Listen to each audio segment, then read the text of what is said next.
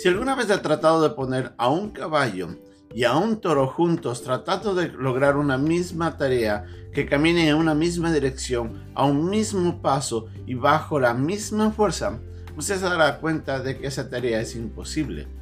De esta forma, o de alguna manera podemos relacionar que es lo mismo que sucede cuando tratamos de poner a un creyente y a un incrédulo juntos y que caminen en una misma dirección. Es difícil es imposible, porque sus características internas, las características espirituales, hacen que ambos caminen en direcciones contrarias y con propósitos distintos. En la lección de hoy día vamos a ver una de nuestras dos lecciones de nuestra nueva lección hoy día, en el que nosotros debemos recordar que no debemos insistir, no hay comunión entre el creyente y el incrédulo. Es nuestra lección de hoy día, nuestra primera lección de dos aquí en un momento con Dios.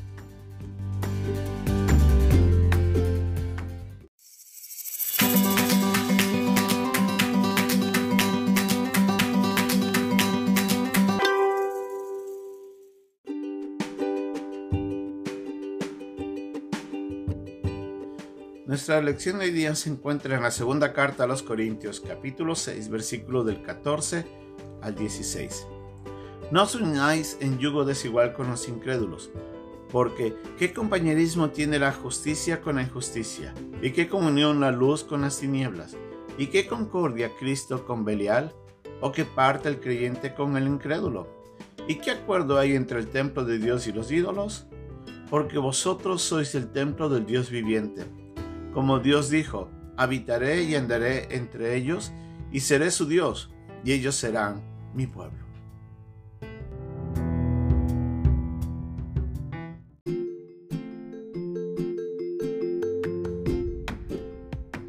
Pablo estaba tratando de defender a su iglesia. Recordemos de que él estaba defendiendo su apostolado y él estaba defendiendo también las falsas enseñanzas que se estaban dando.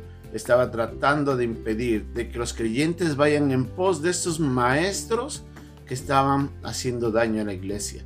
En su defensa, en su apologética, Pablo les recuerda que no es fácil, o mejor dicho, es imposible, literalmente, poder andar en yugo desigual con los incrédulos.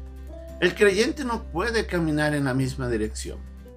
Por eso Pablo, utilizando la palabra yugo, nos lleva a la lección del Antiguo Testamento en el que decía de que no podemos poner al buey y al asno a trabajar juntos en una tarea. No tiene sentido, no tiene propósito, nos dice esto en Deuteronomio 22. Así es que nosotros debemos recordar de que con este principio Pablo nos lleva a meditar en que el poder o tratar de poner a dos personas con características espirituales completamente diferentes no tiene propósito ninguno de los dos eh, va a ceder en su posición. O el uno, el que tenga más fuerza, va a arrastrar al otro. Y generalmente es el mal el que arrastra más al creyente. Y así Pablo, para evitar esos conflictos espirituales, les dice, no es posible andar en yugo desigual con los incrédulos. No se tienen las posibilidades espirituales. Pablo utiliza cinco palabras dentro de las cinco preguntas que él hace para mostrar las diferencias. Aunque estas palabras en sí parecen similares, específicamente tienen una connotación distinta. La primera es compañerismo, la segunda es comunión, la tercera habla de concordia, la cuarta habla de parte y la última habla de un acuerdo. Cada uno es distinto. La primera, compañerismo, hace referencia aunque una persona no puede tener en común cosas. La segunda, si bien tiene que ver con la comunión, perdón, con las cosas en común, hace referencia a una relación más íntima, más estrecha, más personal. La tercera hace referencia a la palabra concordia, que eso tiene que ver más bien es la manera como suenan ambos juntos.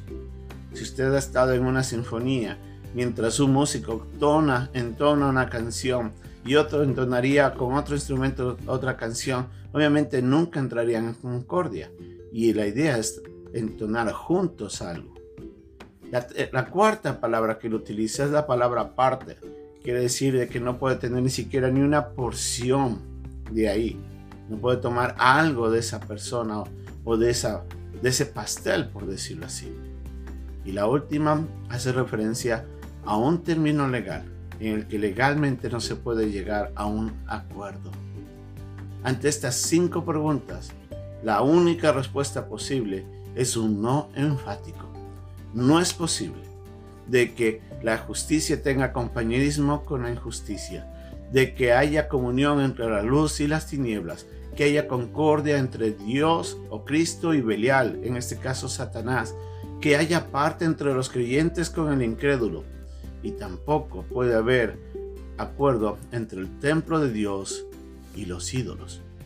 Nos damos cuenta entonces de que es imposible poder mantener esa relación, porque completamente las diferencias están ampliamente marcadas.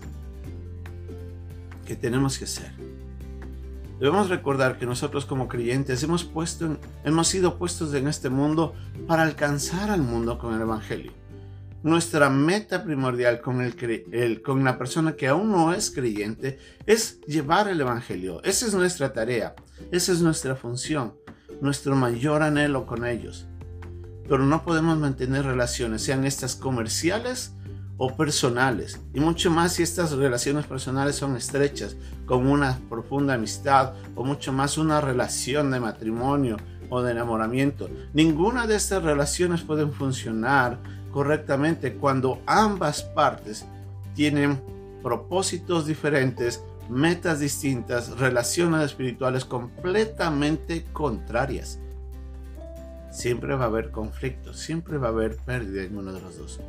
Es diferente cuando ambos tienen las mismas metas, los mismos propósitos, una misma condición espiritual. Así es de que no tratemos de ignorar esta enseñanza tan importante antes mantengámosla siempre presente, recordando de que el propósito de esta enseñanza es mantenernos a nosotros enfocados apropiadamente en la manera como nos relacionamos con aquellos que todavía no son creyentes. Podemos orar por ellos, podemos hablarles de ellos de Cristo, podemos amarles en el amor de Cristo, pero no podemos establecer relaciones personales que puedan afectar nuestra relación con Dios.